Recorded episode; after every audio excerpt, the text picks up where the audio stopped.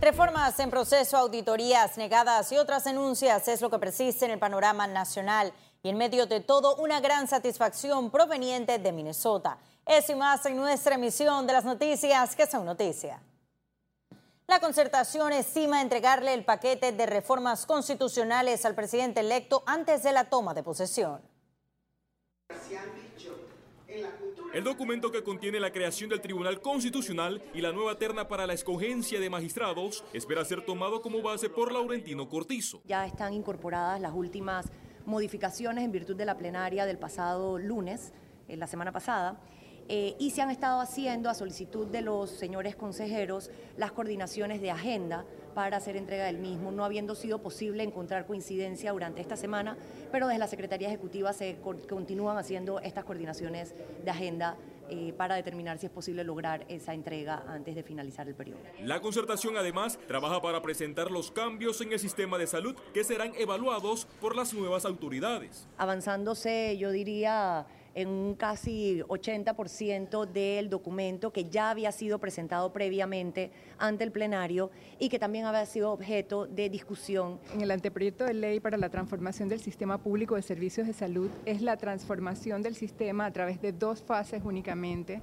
La primera de coordinación efectiva entre el Ministerio de Salud y la Caja de Seguro Social eh, que implica la homologación de todos los procesos eh, que se llevan adelante en cada una de estas dos instituciones. Los sectores que integran este foro trabajan también una nueva propuesta que ayudará al crecimiento económico del país. Félix Antonio Chávez, Econius. Y la Asamblea Nacional indicó este martes que el fallo de la Corte no está en firme. En un comunicado, el órgano legislativo manifestó que una vez la Corte atienda su solicitud de aclaración de sentencia, estará dispuesta a colaborar con el trabajo de la Contraloría para que investigue el uso de las planillas. Para la Asamblea existen muchas interrogantes y puntos oscuros del contenido del fallo.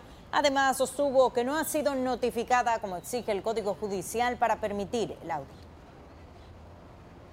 Y a juicio del ex magistrado Edgardo Molino Mola, la Asamblea Nacional está dilatando las auditorías de las planillas.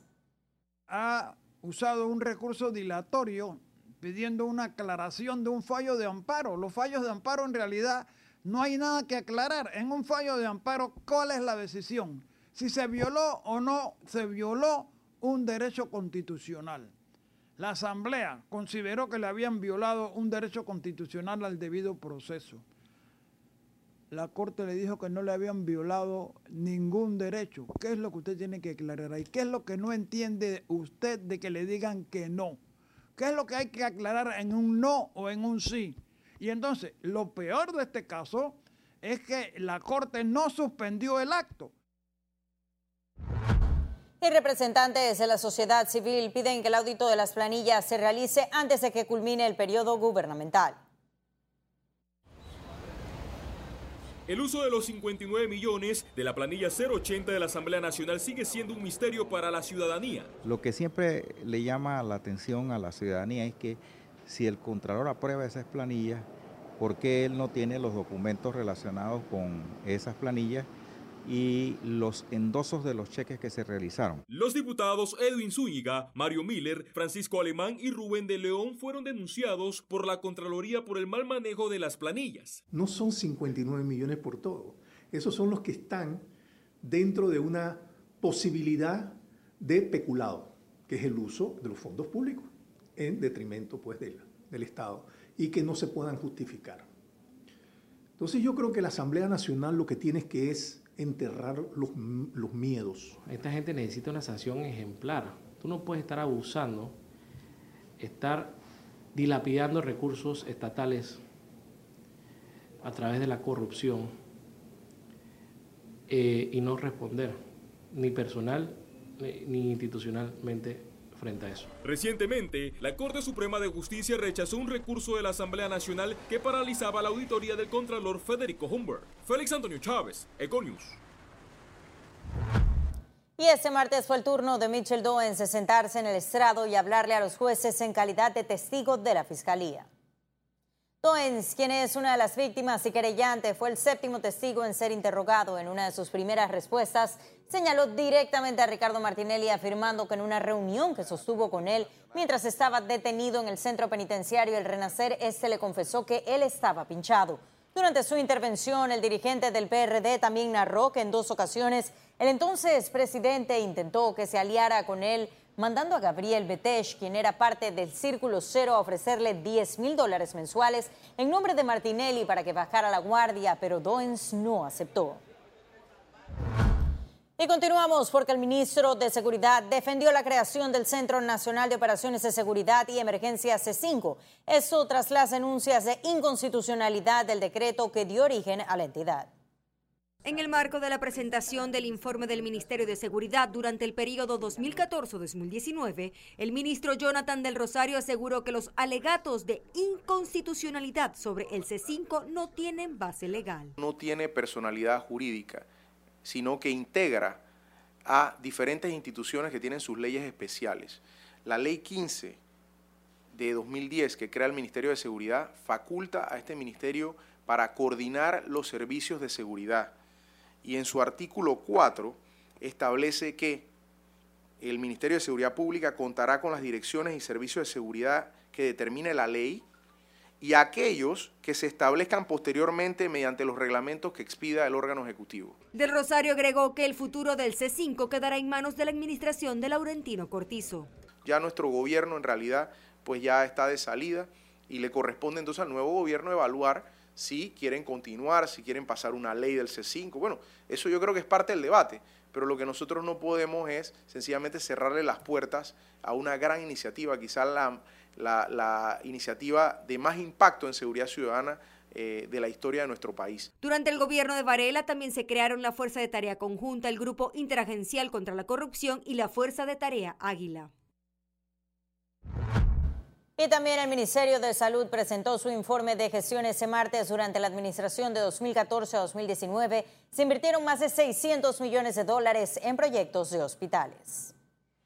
Durante la conferencia, Miguel Mayo detalló que el proyecto de construcción de la nueva Facultad de Medicina quedará pendiente para la próxima administración resaltó los nombramientos de profesionales de la salud en el interior, el aumento salarial a los distintos gremios, las jornadas de vacunación y los censos de salud cuyo objetivo fue incentivar la salud preventiva diagnosticando y dando solución a enfermedades no transmisibles, precisamente las que más afectan a la población panameña.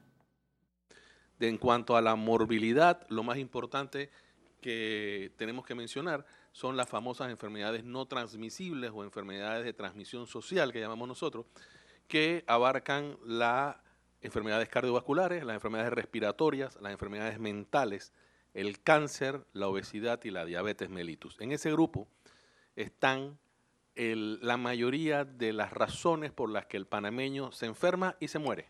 La razón de ver cómo podemos atacar y tratar de detener ese aumento vertiginoso que ha tenido no solo en Panamá, sino en el mundo entero este grupo. Economía. 3.1% creció el Producto Interno Bruto de Panamá entre los meses de enero y marzo, eso en comparación al mismo periodo en 2018. La cifra fue impulsada principalmente por los sectores logístico y financiero. Este último tuvo una expansión de 4.7%, mientras que las operaciones del Canal de Panamá subieron un 6.3% debido a un incremento de los ingresos por peajes. También tuvieron buenas cifras el suministro de electricidad y agua, la construcción y los servicios gubernamentales. Otros sectores como la agricultura, la pesca, comercio afectado por la caída de la zona libre de Colón. Ahora sí ha llegado el momento de conocer un resumen de la jornada bursátil de este martes 18 de junio. Iniciamos. El Dow Jones cotizó en 26.465,54 puntos, un alza de 0.35%. El IBEX 35 se situó en 9.240,70 puntos, también sube en 1.19%, mientras que la Bolsa de Valores de Panamá se ubicó en 438,95 puntos, leve baja de 0.01%. Ahora veamos en detalle el volumen negociado en la Bolsa de Valores de Panamá.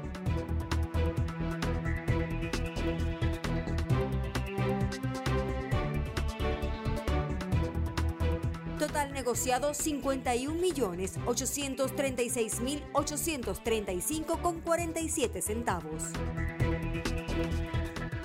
En breve estaremos de regreso con las notas internacionales. Pero recuerde, también puede seguirnos en vivo desde su celular a través de la aplicación de Cable On The Go. Solo descárguela y listo. No se vayan, que en breve regresamos con mucho más de la emisión de hoy de Econius. Ya